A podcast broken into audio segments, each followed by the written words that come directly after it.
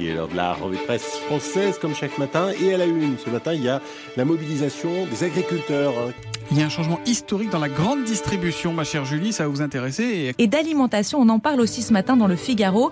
Mais là, pas de lapin, non, euh, c'est de poulet dont il est question. Today's story, Neil, is about a food that a lot of people around the world eat for breakfast. It's Business La revue de presse du business de la bouffe. avec Olivier Frey. Et Daniel Coutinho.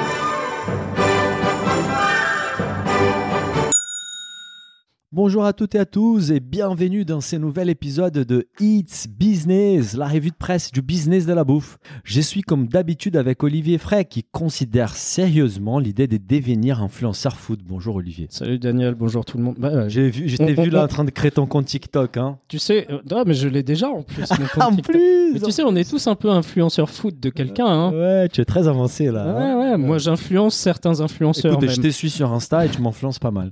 Vu ça? Pourtant, je plus trop maintenant. Olivier, aujourd'hui, on va parler de la cité de la gastronomie à Dijon et de la moutarde qui fait face à une pénurie et d'Apple qui compte s'élancer dans la livraison. On parle également du business des influenceurs food, de la pénurie des bouteilles en verre qui impacte la filière viticole et des cuillères d'argent dans les bouteilles de champagne. Hein, c'est un beau programme. Hein. Un beau programme aujourd'hui. On commence tout, tout de suite avec la cité de la gastronomie avec plusieurs articles. hein. C'était vraiment les sujets de la semaine. C'était sur Usine Nouvelle, Le Figaro, La Croix. Mais en grosso modo, c'est la cité de la gastronomie de Dijon, nouvelle vitrine pour l'agroalimentaire français. Olivier, ça a l'air sympa ces projets. Peux-tu nous en dire plus? Oui, bah, bien sûr, je peux vous en dire plus. Hein. La Cité internationale de la gastronomie et du vin, comme ça s'appelle. Du hein. vin aussi, j'avais oublié. du vin. détail important Ah, quand même. ah, hein. Important, surtout à Dijon. Il y a un peu de vin là- par là-bas. Euh, elle a été inaugurée en fait la semaine dernière et elle est située sur un parc de, de 6 hectares de, l'ancien hôpital et de l'hôtel Dieu, Ouais. qui a été construit quand même en 1204. hein, J'ai C'est un trouvé beau ça dans un article. ouais. Et les travaux, ils ont débuté en 2017. Ça fait 5 ans. Ça fait 5 ans. Ah ouais Bah ouais, ouais. C'est un, un projet qui est, qui est pas tout jeune. Et donc, il, a fallu 5 ans pour que ce soit ouvert au grand public. hein. Et les travaux, ils ont coûté quand même la bagatelle de 250 millions d'euros. Alors, j'ai lu que ces 250 millions d'euros, la plupart, c'est des financements privés. Privé, ouais, très bien. Mais, mais 5 ans et 250 millions d'investissements, c'est quand même un projet euh, très ambitieux. Mais, mais ça va marcher comment, en fait? Ça, ça, ça, ça doit être très, très grand. Tu nous as dit 6 hectares. Quel type d'activité on va y retrouver Alors, ça a l'air grand. Alors, euh, perso, j'ai pas visité. hein. Je connais des gens Ah, qui l'ont visité, qui, m'ont dit que c'était très bien. Bah, peut-être que s'ils nous écoutent, ils peuvent nous inviter, hein, tout simplement, nous faire une petite visite Eh, privée. eh, eh, une bonne idée. On va enregistrer un It's Business dans la cité de la Ah, gastronomie. bah, écoute, chiche. Chiche, on lance ça. Et alors en fait, il y a 1750 mètres carrés d'espace exposition qui sont consacrés à la gastronomie. D'accord. Il y a 600 mètres carrés de cave à vin, Ah, avec pas moins de 250 vins au verre. hein. C'est ce qui Ah, est bien. hein. C'est Hein, très hein, bien même. T'as vu T'as de quoi goûter. hein. ah ouais, ouais, Il y, a, y aussi un, un restaurant dont la carte a été pensée par le chef étoilé Eric Prat. Oui, qu'on rappelle, c'est un chef 3 étoiles euh, de, de la région. Quoi. Ouais, et en plus, euh, en plus de ça, la, la cité de la gastronomie, elle abrite une extension de l'école Ferrandi qui va accueillir chaque année 150 étudiants étrangers ou en reconversion. Très bonne idée, celle-là. hein. Bah, c'est Franchement, c'est- très c'est- bonne C'est idée. une bonne idée, on mixe Ah un oui, peu tout. hein. voilà, d'intégrer et surtout l'éducation, la formation de- autour de la gastronomie et l'école Ferrandi, qui est une école prestigieuse. Je trouve ça une excellente idée. Ouais, ouais, et d'ailleurs, le, le Figaro, euh, je, je cite le Figaro qui dit Ce tiers-lieu ne fait donc pas que dans la scénographie d'expo ludo, vino et gastro-éducative, au demeurant fort bien ficelé. Et de ce côté-là, Paris gagné. Ah ouais. Donc, le, le Figaro est assez content de sa Ouais, visite. franchement, c'est très sympa. Et d'autant plus que, euh, comme ils disent, hein, c'est à 1h40 en TGV de Paris. Et c'est au kilomètre zéro de la route des Grands Crus de Bourgogne. Ah, Voilà. Alors, on a, on a des, des auditeurs qui sont fans de, de la Bourgogne. hein. qui ne l'est pas Ah, ouais. Moi- j'ai. C'est une question budgétaire. C'est juste ça. c'est- une question bu- budgétaire. Et en fait, euh, à terme, la Cité de la gastronomie et du vin vise à accueillir un million de visiteurs par an. Ah, franchement, il y, a- y de l'ambition. très très beau projet et, et finalement c'est un lieu qui est assez hétérogène en fait parce que au-delà des activités que tu as mentionnées, on va également trouver un incubateur des startups de l'agroalimentaire. hein. Oui, C'est la fusion entre Vitagora et la French Tech Dijon euh, et qui vont incuber pas mal des startups du secteur, donc c'est chouette. Il y aura aussi un village avec 600 logements. C'est quand même euh, pas mal pour les passionnés des bouffes d'habiter dans un tel lieu. hein. Oui, oui, non, mais ça c'est sûr. Non, mais il y, y a beaucoup de bonnes choses. Par contre, euh, le, le journal La Croix, lui, il s'interroge sur euh, le modèle économique en fait de ces lieux. Ah, C'est hein. tiers-lieu, c'est toujours Parce ça. que ouais. euh, Dijon, en fait, ce qu'il faut savoir, c'est que Dijon fait partie des quatre collectivités avec Lyon, Paris, Rungis et Tours, dont les projets de la Cité de la gastronomie ont été sélectionnés par la Mission française Ah, du donc il y aura d'autres cités de la gastronomie. Alors, il se trouve Ah, qu'il y en a il déjà eu une. déjà à Lyon. Ouais, il y a eu à Lyon. Alors, le problème, c'est que le, le projet lyonnais, il avait été inauguré en octobre 2019. hein. Ouais. Donc, octobre 2019, quelques mois après, on a eu le Covid. Mhm. Et en fait, le projet, il a vite tourné au fiasco. hein. C'est vrai que Voilà. c'est vraiment considéré comme un fiasco. La fréquentation a toujours été très très faible et, et en fait elle a été encore impactée davantage par les Covid. Et face à ces difficultés, à l'incertitude de l'évolution économique et touristique euh, et, et en fait de, de la pertinence de cette cité gastronomie lyonnaise, il a été convenu de ne pas rouvrir la cité et d'en arrêter définitivement l'exploitation. Donc là, du coup, c'est un vrai fiasco quoi. Alors, j'ai lu qu'il il travaillait à une nouvelle mouture. euh, un peu différente. Alors, euh, C'était un que peu, c'était une espèce des musées à Lyon. Voilà, je pense que c'est quelque chouette à Dijon. trop le côté musée, je Voilà. pense. À Dijon, tu vas pouvoir te Il balader, y a manger, multitude d'activités. Voilà. euh, Il y, a- aura il y a même même- des boutiques, je il y a crois. des hein. boutiques, des métiers de bouche, il Un y a des cinéma aussi, j'ai vu. cinéma, de la restauration. Donc c'est un vrai lieu Voilà. autour de la gastronomie et c'est génial. Ouais, ouais, ouais. Et en fait, euh, l'article, il dit aussi que la ville de Dijon, finalement, elle a appris des erreurs euh, qui ont été faites à Lyon. hein, et, et la première visite euh, de ce lieu, elle a laissé une impression très Bah, positive. écoute, hein. euh, Olivier, si on est invité ou pas invité, on s'en fiche, on va y aller. Oui, c'est pas va- très loin, passer un hein. bon moment, on déguste quoi, une quarantaine des, des, des- de, des de- grands vins de Bourgogne, oui, on revient. on mangera aux trois étoiles. On continue, Olivier, avec un article qui s'intéresse à la pénurie d'un un produit iconique des Dijon, justement. C'était sur Ouest France. Pourquoi des pénuries des moutardes sont à craindre dans les supermarchés français et aussi sur les Figaro? Après l'huile, une pénurie des moutardes touche la France. Alors, Olivier, ça devient un peu une routine en 2022. hein. À Ouais, chaque toutes, les semaines, toutes les semaines, on vous annonce les- une voilà, aujourd'hui c'est la pénurie. Bientôt, c'est des- je sais pas ce qu'on va annoncer la, la- la semaine prochaine, mais on évoque à chaque fois des problèmes d'augmentation des prix, inflation, pénurie. Ben, c'est la réalité un peu de, de l'année 2022. Mais pourquoi maintenant c'est autour de la moutarde d'être impacté? Alors en fait, il y, a- il y a plusieurs raisons à cela. hein. Euh, D'abord, on, on l'a déjà évoqué en début d'année. Mhm. Si tu te rappelles, hein, on Oui, en avait parlé. rappelle. En fait, le Canada, c'est le premier producteur mondial de graines de moutarde. Tout à fait. Et qu'est-ce qui s'est passé au Canada l'an dernier? Peut-être que vous vous rappelez, mais il y a eu des sécheresses euh, Très assez, assez importantes hein, Ouais. pendant l'été. Et du coup, la production canadienne, elle est passée de 135 000 tonnes en août 2020 à 99 000 tonnes en août 2021. Donc il y a quand même une forte euh, régression. Mhm. Et cette année, la récolte, elle devrait encore baisser de 28% d'ici Wow. cet été pour descendre à 71 000 tonnes. Donc vous voyez, elle est quasiment divisée par deux. Donc il y, a- il y a quand même des tensions au niveau de l'approvisionnement en graines de moutarde sur le marché. Oui, hein. mais il n'y a pas que le Canada. Il n'y a pas que le Canada en plus. hein. L'autre fournisseur important de graines de moutarde sur le marché mondial, c'est la Russie. Ah, comme par voilà. Donc euh, quand vous faites de, de la moutarde à Dijon et que vous voulez C'est importer souvent des, des graines, graines. canadiennes ou, ou russes, quoi. Voilà, et donc en ce moment, c'est un peu compliqué, euh, évidemment, d'importer des produits de Russie. Ah oui. hein, parce qu'il y a quand- une espèce d'embargo partout. C'est hein, clair, et quand logique, hein. Très logique, et quand le principal producteur voit sa production baisser de presque 50% en deux ans, et l'autre producteur, c'est la Russie, bon, pas de chance pour la moutarde, mais au moins en France, Olivier, on peut compter sur la production française des graines, n'est-ce pas? Eh oui, eh oui. On, on- on a aussi des graines en France. hein. Alors, euh, pas beaucoup. Hein. euh, on- Vraiment pas beaucoup. Pas beaucoup s'appuyer sur la filière française, malheureusement. La production française, elle est passée pour sa part de 12 000 tonnes en 2016 à 4 000 tonnes aujourd'hui, hein, selon l'association des producteurs de graines de moutarde Ouais, en et, Bourgogne. et on rappelle qu'il y a 20 ans, en fait, on retrouvait une vraie filière des graines des moutardes dans la région de Dijon.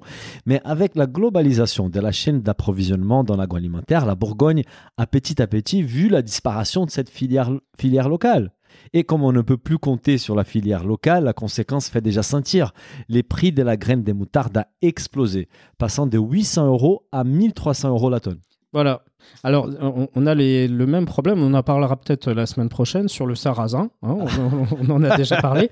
Mais euh, est-ce qu'il faudrait pas Chine, les peut-être- sarrasins, non Ouais, mais justement, il y a- il y a- on parle beaucoup de sécurité alimentaire. euh, Est-ce qu'il ne faudrait pas euh, mettre des moyens aussi pour ramener certaines Bah, on a fait filières euh, l'épisode avec la Oui. et les sarrasins. Donc euh, peut-être qu'il faudrait faire la même chose sur la moutarde hein, pour moins dépendre de l'extérieur. Parce Ouais, que surtout quand c'est un produit, produit emblématique c'est d'une un région comme Dijon. produit emblématique, euh, c'est une moutarde reconnue dans le monde entier. Bah écoute, c'est comme les pâtes italiennes qui sont faites avec du blé canadien américain ou comme les sauces des tomates italiennes Voilà. avec du tomate chinois. Voilà, donc, mais euh, en fait, il y, a- fallu, euh, a fallu la crise du Covid et la guerre en Ukraine pour découvrir que la sécurité alimentaire, euh, bah, ça voulait quand même dire quelque chose sur certains produits iconiques euh, français. C'est hein. clair. Et c'est très intéressant que c'était un discours souvent très nationaliste, extrémiste.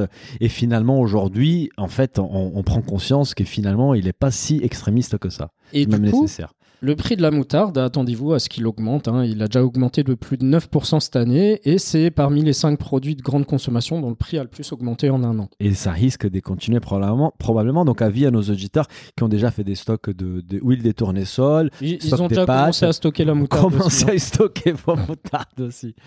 Euh, et écoute, on va rester sur la moutarde pour parler de la filière en Bourgogne. Non, en Alsace. Et ouais, Ah. chez moi, on fait aussi de la moutarde, tu Quel vois. piège, là tu m'as piégé Olivier, c'était sur 20 minutes. Comment les seuls moutardiers en Alsace continuent sa production malgré la pénurie mondiale des graines? Alors Olivier, l'Alsace continue de nous surprendre. hein. L'autre jour, on a appris que vous faites la meilleure mozzarella des bufflons made in France. Et maintenant, on apprend que vous vous intéressez à la moutarde également. Explique-nous cette histoire. Oui, en fait, en Alsace, on est plutôt malin. hein. Je- je- c'est ce que j'ai dit. Et en fait, c'est l'article parle d'une entreprise qui connaît pas la crise, hein, bien au contraire. C'est la société Allelor qui est située à Mittesheim, euh, Mhm. qui est spécialisée dans la moutarde depuis 1873. Ah, quand même, c'est une vraie euh, C'est pas- une start-up. hein, c'est pas une start-up. C'est pas une start-up. Et surtout, en fait, cette entreprise n'a pas de problème d'approvisionnement en graines de moutarde. Pourquoi Parce qu'elle a eu l'idée de relancer dès 2008 une filière de graines de moutarde locales avec l'aide de la CCI d'Alsace. Bravo. C'était assez visionnaire à l'époque, mais aujourd'hui, tout le monde est d'accord pour dire que c'était une excellente idée. Ah bah aujourd'hui, euh, forcément, cette idée, elle Oui, paye, mais hein. au- au-delà de la pénurie, parce que c'est c'est quelque chose d'éphémère, mais de développer une filière qualitative en France, euh, c'est c'est une très belle initiative. Voilà, bah, après, euh, c'est c'est toute l'histoire des contrats tripartites aussi. Enfin voilà, quand, quand vous avez des agriculteurs qui sont sûrs d'avoir un débouché, bah, si vous les payez bien, Voilà. généralement, il y a moyen de faire des choses c'est intéressantes. clair. Et désormais, il y a une quinzaine d'agriculteurs qui produisent des graines de moutarde uniquement pour aller l'or sur Sympa. environ 80 hectares. hein. Quand même, hein. Et l'entreprise, elle dit qu'elle paye ses graines de moutarde 25% plus cher, mais par contre, ça fait vivre l'économie locale. Oui, et elle a un produit 100% local, du coup. Elle a un produit 100% local. Alors la petite différence tout de même avec la, si moutarde de Dijon, hein, ouais, c'est que la, la moutarde alsacienne, elle est fabriquée avec des graines blanches ou jaunes, là où la moutarde de Dijon, elle est fabriquée avec des graines brunes. C'est ça. D'accord Ouais. Donc, la moutarde alsacienne est moins forte que la moutarde de Dijon. Mhm. Mais par contre, pour donner un côté un peu plus euh, fort en goût euh, à sa moutarde, Allelor, il va renforcer certaines de ses gammes avec du réfort, parce qu'on fait aussi pas mal Bien de sûr. réfort chez nous. Mais, mais gustativement, euh, ça donne quoi, Olivier? Tu as déjà goûté euh, la Oui, oui, moutarde alors, alsacienne euh, au je, niveau je goût? préfère quand même la, la moutarde dijonnaise, hein, Oui. pour, pour être franc. Mais en tout cas, c'est une moutarde. si vous voulez une moutarde 100% française, ben, allez-y. Mhm. Essayez, allez voir sur leur oui. site. Alors, ils ont des, des problèmes d'approvisionnement, enfin de, de pour fournir tout le monde en ce moment. J'ai Ouais, été voir J'étais sur le leur site, ouais, y a une Hein. Et puis tu as, as vu, il y a une moutarde spéciale pour les knacks. Ah ouais? Vu? Ah. Si vous aimez les knacks, hein, allez-y. Voilà une expérience 100% alsacienne. Mais, mais ce qui est aussi intéressant de noter par rapport à la matière première, c'est que euh, en fait la, la moutarde alsacienne, elle n'est pas faite avec les graines brunes, parce qu'en fait c'est un plant d'hiver. Ouais. Et, et en fait en Alsace il fait trop froid pour la graine des moutardes brunes. Et donc c'est pour ça que en fait euh, il, pr- il- il- il favorise la graine blanche qui se plante en avril pour être récoltée en juillet.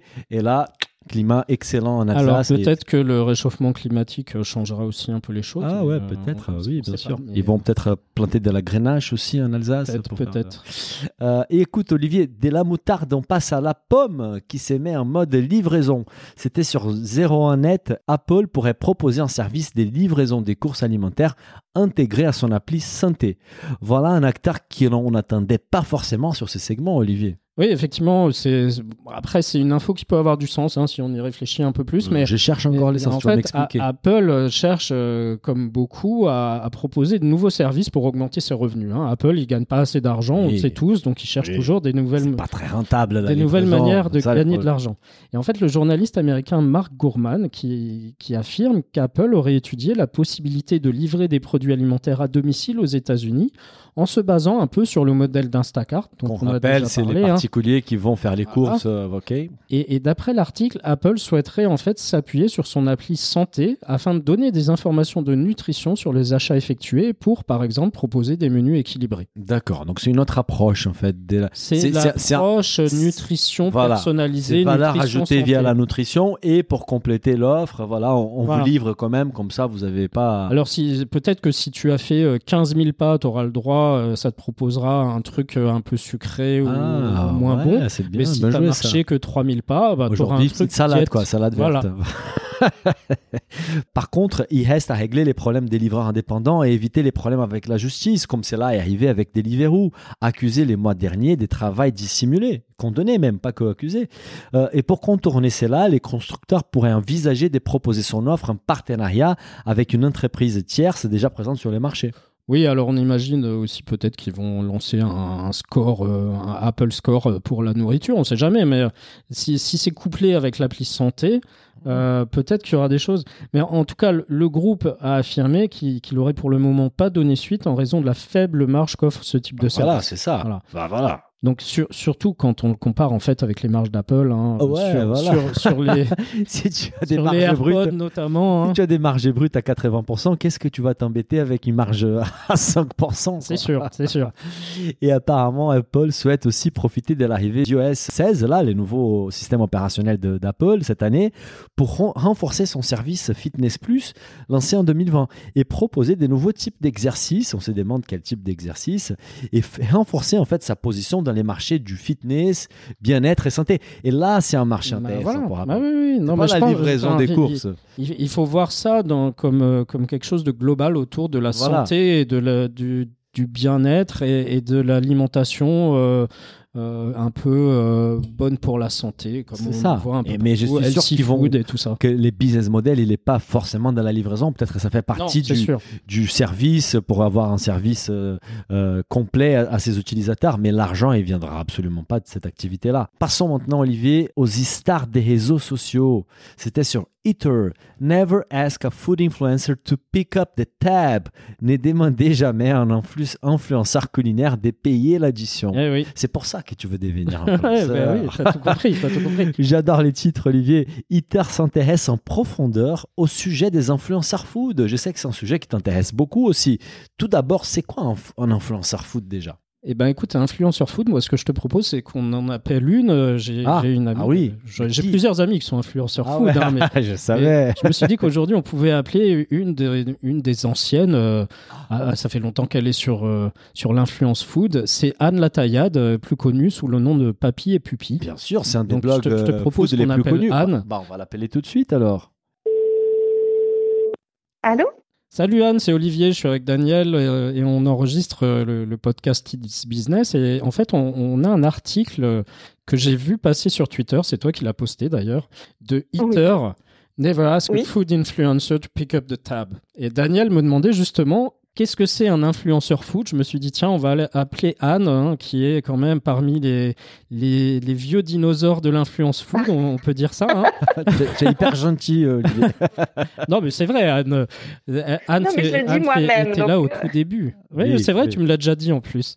Alors, Anne, pour, pour toi, qu'est-ce que c'est un influenceur food en fait? Alors pour moi, un influenceur food, Olivier, c'est quelqu'un qui va inciter sa communauté à faire quelque chose, soit, soit un achat, soit aller au restaurant, enfin ce genre de choses. Ouais.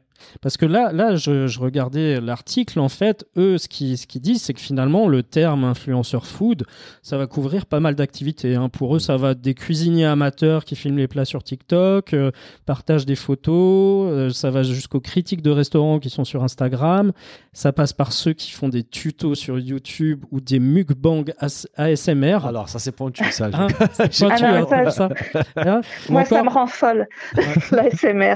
y, y y il y a beaucoup d'ASMR ASMR dans, dans, le food aussi. Donc, si tu veux, e, effectivement, l'article dit que ça, ça recouvre aujourd'hui énormément de choses. Hein Donc, je pense que toi, tu as vu aussi cette évolution-là. Oui, j'ai vu tout à fait. C'est vrai que au, commencement, je dirais que les, c'était euh, les influenceurs étaient des passionnés qui partageaient principalement des recettes. C'était pas trop forcément des bonnes adresses mais qui, ont commencé par ça. Et puis petit à petit, ça a changé. C'est-à-dire que moi, je trouve que c'est devenu, c'est passé de la, de la cuisine, on va dire, au divertissement. Hein. quand on voit les, les réseaux qui ont changé, qui sont passés donc du blog, puis après YouTube, puis après euh, TikTok, dont tu parles. Et puis on a vu aussi beaucoup de, de, de blogueurs, euh, moi j'appelle ça restaurant, c'est-à-dire qui font de la, de la critique gastro, etc. Quoi. Et, et la question qu'on se pose, que tout le monde se pose, c'est comment les, les influenceurs ils gagnent de l'argent? Alors les autres, je sais pas. mais on va commencer par toi déjà. moi, en fait, c'est assez facile. Enfin, enfin c'est assez facile. C'est très varié. Euh, moi, ça peut être de la création de recettes avec des produits euh, ben, voulus par une marque. Mmh. Donc, euh, toujours en adéquation avec ce que je fais moi, parce que j'ai la chance d'avoir beaucoup de choix. Ça peut être des activités annexes, hein, faire du livre de cuisine, moi j'en fais, ou du guide voyage, j'en fais aussi. Ça peut être de la radio, ça peut être toutes ces choses-là. Ça peut être du billet sponsorisé pur qui n'a pas forcément de rapport avec euh, la thématique du blog et d'un seul coup on va se mettre à parler, je sais pas, de, de crème de beauté, enfin, sur, sur, un truc food qui, qui n'a pas forcément à voir, mais bon voilà. Le principal c'était la créa de recettes avec un, avec un produit. Ouais. Parce que en fait, ce que, ce que dit l'article, effectivement, c'est qu'il y, a plusieurs façons de gagner de l'argent euh, avec ce type d'influence et que la plus populaire et de loin, c'est celle des accords de marque hein, qui fonctionnent un peu comme des mini, des muni euh, publicités euh, dans laquelle l'influenceur il est payé pour incorporer ou parler d'un produit en particulier. D'ailleurs, pour contrer ça, il y, a eu cette obligation justement, par exemple sur sur Insta, de marquer partenariat rémunéré avec, parce qu'avant ça se faisait ah, pas ça. Ah si si, enfin tu vois, moi je l'ai toujours fait. Enfin il y a, y a des gens qui avaient un peu d'éthique, je trouve, et qui le faisaient parce que ça, mm. ça change quand même la chose. Tu tu, enfin je veux dire, tu fais une publicité, tu le dis. Moi j'ai j'ai pas honte de faire de la publicité pour gagner de l'argent sur tel ou tel produit. Mm-hmm. Par contre, j'aurais honte de pas le dire parce que je j'ai rien à cacher. Je, enfin bien sûr. C'est pas euh, c'est c'est pas enfin tu vois c'est c'est pas mal. Non, c'est du euh, couple éditorial et ça existe depuis euh, depuis des années. Exactement quoi. Enfin à partir du moment où c'est un produit que j'aime, je, je m'en fiche complètement de dire que je suis payée pour le, pour le faire. Ce que, ce que je trouve pas normal, c'est de ne pas le dire. Et c'est vrai qu'on le voit encore beaucoup. Hein, quand on voit, moi j'en reçois beaucoup des mails et tu, tu, tu vois bien, euh, il y a des gens qui font le truc et qui disent rien. Donc euh, là, c'est quand même pas. Euh, moi, je trouve que c'est pas normal. Quoi. Mais, mais tout ça, je pense que cette façon de fonctionner, on est habitué et on commence à connaître l'influence au-delà de la food, hein, pas que dans la food. Mais mais il y a une question, une autre question qu'on se pose aussi. Et, Olivier, je pense que l'article, il, il parle de ces sujets. Combien, en fait, les influenceurs chargent pour, cette, pour la publicité? Bah, ça, c'est très, très variable. Hein. Et comme je, je, le disais à Olivier euh, une fois, euh, moi, c'est la première question qu'on me pose souvent. Euh, mais tu vides ton blog ou des choses comme ça je pense que chacun charge ce qu'il veut et ce qu'il qu'il peut, parce qu'il y a encore beaucoup de gens qui continuent à bosser gratos. C'est ce que je trouve euh, euh, hallucinant parce qu'à partir du moment où on ne fait pas payer son travail, souvent on considère que le travail ne vaut rien. Et moi, j'ai dû faire euh, deux trois trucs pour dépanner des gens comme ça gratuitement. C'est là où on m'a plus cassé les pieds, quoi, euh, en faisant changer trois virgules, un accent, etc. Donc, alors que quand on charge beaucoup plus cher, personne vous embête, quoi. Donc, oui, et je pense que c'est voilà. aussi la en fait, c'est ce qu'on dit, c'est que la barrière à l'entrée, elle est assez faible aussi. Et du coup, ceux, qui font ça gratuitement, euh, euh, ils, vont, ils vont tirer les prix vers le bas quelque part. Et, les marques derrière vont pas comprendre pourquoi un influenceur qui a pignon sur rue va faire payer euh, peut-être plus cher que. Moi, je trouve que, de pas se faire payer, c'est un peu se dévaloriser, quoi, parce que c'est un travail. Hein, c'est ce que dit l'article quand même. Ça prend énormément de temps de faire ce genre de choses que pour faire une photo de, de food. moi, pour avoir vu l'évolution en 17 ans, je peux te dire que la photo que je faisais il y a 17 ans, c'est pas la photo que je fais maintenant, parce que maintenant elle marcherait pas. Tu es mm. obligé de t'équiper, de faire du stylisme, de, de, de, faire un peu de retouche derrière, parce que sinon c'est mort. Euh, L'image a pris une place prépondérante, donc. Euh, euh, donc tout ça, ça a un coût, quoi. Ne serait-ce que, il faut que tu t'équipes, il faut que tu achètes des fonds de photos, de la vaisselle. À un moment, il faut bien que ça rentre de l'autre côté, quoi. Ouais, ouais. Et, et en fait, ce que, la deuxième chose que dit l'article, c'est que euh, ça devient, euh, ce, ce travail d'influenceur food, ça devient euh, rapidement épuisant. Hein c'est ce que c'est ce qu'ils disent. Oui, c'est ce qu'il dit. Après, euh, en fait, ce qui est épuisant, c'est, euh, enfin, c'est épuisant. Moi, je trouve que c'est pas la mine, hein, tu vois. C'est toute proportion gardée. euh, on n'est quand même pas à bosser dans des conditions insupportables. Mais c'est vrai que c'est épuisant parce que les gens demandent toujours plus.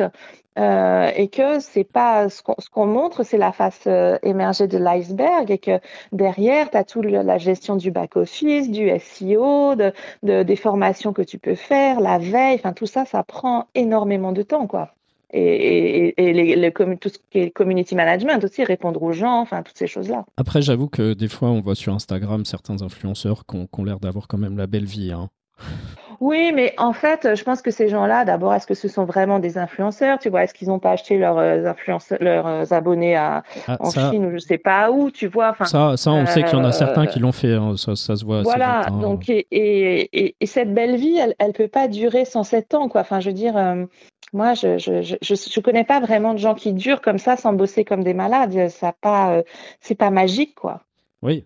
Et, et la- l'article euh, pa- parle aussi des, des agences d'influenceurs.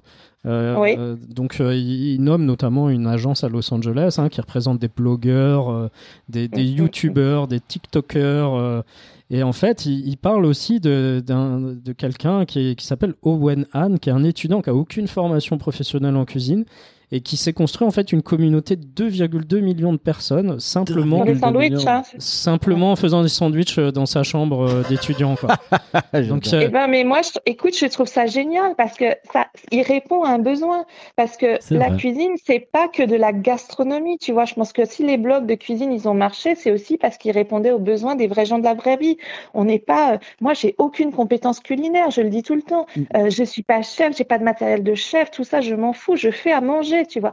Et, euh, Mm. et je, je, je pense que je trouve que très bien que, qu'un, qu'un- voilà, à la portée de tout le monde, quoi. Tout le monde a sa chance, tout le monde peut faire des trucs. Et, et s'il a 2 millions d'abonnés en faisant du, du sandwich, c'est que, eh ben, il répondait à un besoin de gens. Mais, mais ce qui est intéressant, je pense de souligner, c'est que par exemple, Anne, quand tu as démarré avec ton blog, tu passes pas des 0 à 2,2 millions des visiteurs uniques sur ton site du jour au lendemain. Et avec TikTok, on a l'impression de voir ces communautés grandir d'une façon Oui. beaucoup plus vertige, beaucoup plus rapide en fait. Oui, alors c'est ça. Ça va beaucoup, beaucoup plus vite, ça c'est certain. Euh, et, et je pense que c'est pas une bonne chose parce que tu vois, euh, nous, on a eu le temps d'apprendre. Mhm. On a eu le temps d'apprendre d'un tas de choses. On a eu le temps d'apprendre à, à parler, par exemple, aux agences. On a eu le temps d'apprendre à faire de la photo. On a eu le temps. Tout ça, c'est venu petit à petit, du faire du SEO. Tout, tout ça, on a eu le temps. Et je pense que quand du jour au lendemain, tu fais ça, je pense que c'est dangereux. C'est dangereux pour toi. Enfin, euh, même en termes de personnes, tu vois, si d'un seul coup, tu es adulé par des gens, enfin, à un moment, tu peux exploser en plein vol. Je ouais, pense c'est que sûr. Mhm. je C'est pense sûr. que c'est compliqué à gérer, alors que, que, que nous, on a, on a eu le temps. Et, et je pense que quand tu montes comme ça très, très vite, je pense que tu peux redescendre très, très vite aussi. Oui, Et- surtout que beaucoup de ces influenceurs, ce sont des adolescents et qui n'ont peut-être Oui, pas oui, la oui. maturité nécessaire pour absorber Oui. ces succès euh, Ouais, c'est sûr. C'est éphémères. il y a- Ça, il y a- je pense que. Il y a, il y a autre, autre chose d'intéressant dans l'article, c'est qu'en fait, il- il- Noah Swimmer, qui est la personne de chez Underscore, là, il- il- lui, il voit trois générations d'influenceurs euh, food. Pour lui, la première, c'est bah, ta génération, c'est celle des blogueurs Oui. culinaires Ouais. euh, qui ont fidélisé les lecteurs en prenant des belles photos des plats qu'ils préparaient, euh, tout en partageant un peu leur vie aussi. Mhm. Euh, la seconde, pour lui, elle est née avec YouTube. Hein, c'est des cuisiniers amateurs, des chefs professionnels qui avaient un savoir-faire pour produire des vidéos euh, en train Ouais. de cuisiner et de manger. Et, et pour lui, cette deuxième génération d'influenceurs, elle a gagné de l'argent grâce au contenu sponsor ou au programme euh, de d'adroll de YouTube. Et Mm. la troisième génération, selon lui, c'est celle de TikTok. Hein, donc, Ouais. euh, c'est- ce qui, ce qui m'a un peu surpris, c'est qu'il il mentionne jamais en fait Instagram dans ces générations-là. Il passe Ouais, moi, je- directement de. YouTube à TikTok. Peut-être que c'est très américain et que nous, on n'est pas encore euh, aussi, euh, euh, au- aussi focus sur, sur TikTok. Moi, moi franchement, je trouve qu'on est passé, oui, de la cuisine au, au divertissement, quoi. De, Mhm. euh, avant, on faisait des recettes pour les manger. Maintenant, on les, on les fait pour faire rigoler, quoi. C'est, pas le même public, quoi. Je, Mm. je, je, je suis pas. Je pense que TikTok, c'est vraiment un réseau dédié aux, aux adolescents. Mm. Euh, je ne sais pas si ça va grandir avec eux, si quand ces adolescents ils auront 30 ans, ça sera toujours la même chose, du moins sur la food. Sur le reste, je ne sais pas, mais à un moment, tu vois, tu fais à manger pour, pour manger et pas à manger pour faire rigoler, tu vois. Mais, mais c'est que, je sais pas si c'est une bonne nouvelle pas, mais, mais, mais l'arrivée des TikTok ou des influenceurs TikTok n'a pas pour autant fait, fait disparaître les influenceurs YouTube qui continuent à avoir un très beau succès et les, influenceurs historiques comme Anne qui continuent à avoir des blogs avec des visites nombre de visites très important, continue à collaborer avec les marques. Il y a la place pour tout le monde, en fait. Je pense qu'il y a de la place pour tout le monde et que moi, je trouve que si ça donne envie aux gens de cuisiner, c'est génial. Déjà ça. franchement, c'est ça l'intérêt. Mhm. Euh, voilà. Franchement, j'en suis là. Moi, je vais pas aller sur TikTok parce que ça, ça me correspond pas. Mais, mais je trouve que voilà, si ça donne envie aux gens de cuisiner, à des jeunes, c'est génial. Oui, non, c'est sûr, c'est sûr. Et, l'article, euh, il, présente aussi euh, l'envers du décor, hein, qui est un peu moins reluisant. Hein. Il parle d'une influenceuse euh, qui, qui, insiste, elle, sur le coût émotionnel, l'épuisement professionnel que presque tous les créateurs connaissent à un moment donné. Et elle explique qu'elle a commencé à gagner réellement de l'argent avec son compte Insta. Et à ce moment-là, elle a ressenti un sentiment extrême de culpabilité. Moi, j'ai trouvé ça assez étonnant, en fait. Tu vois en fait, je pense que c'est très féminin parce que je pense que la, la foot, c'est quand même un domaine qui reste très féminin et euh, voilà, on va culpabiliser de gagner de l'argent, ta, ta, ta, ta, parce qu'on pense que ce qu'on fait, ça vaut pas grand chose. Et, et moi, ça, ça, me fait bondir, quoi. Enfin, je, je veux dire, je pense pas qu'un homme se pose ce type de questions, tu vois. Ben, c'est un peu la même chose en cuisine, je te dirais. Dans, dans la ah oui, gastronomie, c'est un peu pareil. Clairement, bah clairement. Tu vois? Et je pense que ça, enfin, je veux dire, à partir du moment où tu expliques à tes lecteurs euh, ce que tu fais, il n'y a aucun problème. Moi, j'ai toujours mm. expliqué, voilà, je fais, voilà, j'ai mis euh, de la pub sur mon blog parce que ça me coûte de l'argent, parce que maintenant je fais des partenariats avec des marques parce que je suis à plein temps là-dessus et qu'il faut bien que je gagne ma vie. Je fabrique pas des billets dans ma cave, etc., etc. À partir du moment où tu expliques, il n'y a aucun problème, quoi, à ton lectorat. Après, il y a des gens qui arrivent, qui te connaissent pas, qui viennent parce qu'ils cherchent la recette de la blanquette ou de la purée et eux, ils s'en fichent. C'est pour ton lectorat, on va dire, ton fond de lectorat fidèle qui te suit depuis des années. Là, c'est important d'être transparent et te dire tu gagnes de l'argent, mais il n'y a rien de, il y a rien de mal à gagner de l'argent. C'est très, c'est très français ça quand même. Hein. C'est sûr. Et sûr. Anne, il y a Olivier qui considère euh, sérieusement l'idée de s'élancer donc dans l'influence food. Il est pas mal entouré d'influenceurs food et il, cherche aussi des nouvelles sources de revenus pour compléter les mois. Maintenant, il est papa. Euh, et, est-ce que tu as des conseils en fait à donner à, Olivier ou d'autres euh, d'autres personnes qui souhaitent s'élancer dans, dans les métiers dans les métiers d'influenceur food? Bah, je pense qu'il faut être passionné. Euh, ah, il faut je, avoir je du suis temps. passionné. là, c'est bon, Olivier. Pour l'instant, ça va. il faut avoir du temps. Je t'ai passé avec un bébé. un peu moins. un peu moins. Euh, voilà, et être sincère. Et, je pense que voilà. Et, et, puis, on se lance. Je pense que les gens se posent beaucoup de questions. Maintenant, moi, je le vois. J'ai plein de petites jeunes filles qui m'écrivent en disant Je veux lancer un blog. Je m'y prépare depuis six mois. Moi, avant cinq minutes, avant de créer le mien, je ne savais pas que j'allais le créer. Quoi. Enfin, à un moment, faut, faut, faut arrêter de, d'intellectualiser et faites les choses, quoi. Soyez sincères, passionnés, puis foncez, quoi, et, amusez-vous. C'est important de s'amuser dans ce qu'on fait. Et, dernière question, Anne, on va pas te garder euh, plus longtemps. quels sont pour toi les, les trois influenceurs food à suivre? Ah, ah. Alors, il y a ta copine Mercotte, hein, en plus. Alors, c'est ma copine Mercotte, évidemment, parce que je l'adore qu'on embrasse. Moi, j'aime beaucoup euh, une américaine, c'est What's Gabby Cooking. Euh, j'aime beaucoup ce qu'elle fait. C'est une fille qui est fraîche, voilà, qui qui qui extrêmement professionnelle. Enfin, je, je, je pour, moi, c'est un modèle à suivre, quoi. Enfin, je, je trouve que ce qu'elle fait, c'est très bien. Euh, je suis une autre fille que j'aime beaucoup au Québec. C'est trois fois par jour, trois repas par jour, trois fois par jour. Sympa. Euh, sympa. En plus, elle, elle, monétise un peu différemment. Elle, est partie un peu sur le lifestyle. Elle, a une boutique. Euh, là, je vais à Québec la semaine prochaine. Je vais essayer d'y passer. Euh, elle a une boutique de en, en vrai quoi, IRL, une vraie boutique, pas une e-shopping, tu vois. Et, elle je fait pense de la curation, de la curation de produits. Bah, je suis pas sûre que ce soit de la curation. Je me demande si elle n'a pas développé des choses sur sa propre marque. Ah, Donc, euh, il y a peut-être un peu les deux. Et pour euh, What's Gabby Cooking, c'est pareil. Elle a beaucoup travaillé avec William Sonoma pour le développement de mélange d'épices personnelles, de choses comme ça. Donc, euh, je pense que ces deux filles sont vraiment intéressantes sur, voilà, sur ce que sera peut-être notre métier demain et, et, comment, et comment ça évolue. Quoi. Bah écoute, merci en tout cas de- Merci beaucoup, Anne. C'était un d'avoir répondu à nos questions et Eh ben, d'avoir passé un peu de temps avec nous. Bah, c'est un plaisir. Allez, à bientôt. Anne. Allez, au revoir. À merci. bientôt. Au revoir. Bon, Olivier, on va continuer comme d'habitude pour euh, parler pinard sur It's Business, mais cette fois-ci, on va s'intéresser plutôt au contenant qu'au contenu. T'as vu pour, Ouais. pour changer un Ah peu. ouais, il faut changer. C'était sur l'Europe 1, pénurie des bouteilles en verre, les viticulteurs dans une impasse. Et voilà, les bouteilles en verre qui s'ajoutent à la liste des produits en pénurie. Ça se termine jamais. Ouais, c'est dingue, hein, on n'en termine plus. hein. Tout le monde se prend la tête en ce moment, j'ai l'impression. hein. En fait, c'est une des conséquences de, de plus hein, de la guerre en Ukraine. En fait, euh, et je, je l'ai découvert aussi avec cet article, Ouais. La majorité, euh, enfin les, les- les bouteilles en verre sont majoritairement produites en Ukraine et donc euh, forcément elles pas. ont du mal à être acheminées en France. Et disons que c'est pas la priorité logistique de l'Ukraine en ces moments. C'est sûr, c'est sûr. Euh, et, et en fait, c'est Thierry Motte qui est, qui est producteur de Chablis qui explique qu'en 35 ans de métier, c'est la première fois qu'il se retrouve dans cette situation. hein. Euh, Il explique par exemple que habituellement, à le- là en ce moment, il devrait avoir 150 000 bouteilles vides en stock Oui. et cette année, il en a que 30 000. Ah là là, comment il va faire pour mettre en bouteille Voilà, son- donc son vin 5 fois moins et euh, en conséquence, il a dû retarder d'un mois la mise en bouteille de son vin Ouais, et il a reporté, voire annulé certaines de ses livraisons. oui. Donc on voit que c'est toute la chaîne viticole qui est impactée par ça clair. parce qu'il n'y a pas de bouteille. C'est clair. La situation actuelle est compliquée pour la filière qui fait déjà face à une pénurie d'étiquettes, Ouais. de cartons ou encore des capsules.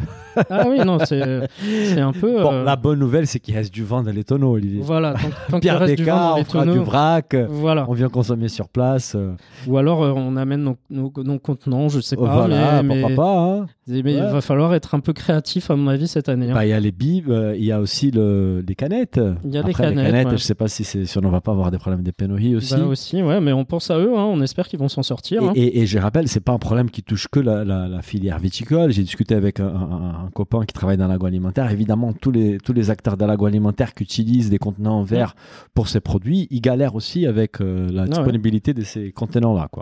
Bon, et pour finir, un article qui revient sur une astuce de nos Eh oui, C'était sur le Figaro. Vraiment, Figaro s'intéresse à des sujets de plus en plus intéressants. hein. pointu. hein. C'est très pointu. Faut-il mettre une cuillère en argent dans les goulots d'une bouteille de champagne entamée? Alors là, un sujet de grande importance sur It's Business, la cuillère d'argent dans les champagnes. Vraie astuce ou mythe, Olivier? Alors, bon, déjà, ça, ça veut dire que Avant vous n'avez pas bu tout votre déjà. champagne, hein, Ouais, déjà. ça, déjà Hein, pas moi- bien. Moi, c'est vrai que je, je le remets pas très souvent au frigo, le champagne. Petite question, avant de lire l'article, qu'est-ce que tu, quelle est ton intuition Ah, j'a- j'avoue que il y a quelques années, je le faisais. Maintenant, déjà maintenant, maintenant, j'utilise un bouchon qui, qui Moi permet de refermer moi aussi. plus Voilà, simplement. Voilà, mais on va, on va y Mais, mais en fait, euh, c'est une astuce effectivement que beaucoup de monde a essayé. hein, je pense que Ouais, dans nos, maman, chez auditeurs, il y a ah, beaucoup ah. de monde qui a dû le faire. Et d'après l'article, son origine, en fait, euh, ce serait dans les bars et les restaurants hein, où les clients habitués voulaient conserver leur propre bouteille pour le lendemain. Ah, Et du coup, ils y plaçaient ou alors ils demandaient au barman de mettre une cuillère une pour cuillère. reconnaître leur bouteille. voilà. eh ouais, C'est parti de là, tout simplement, Ouais. a priori.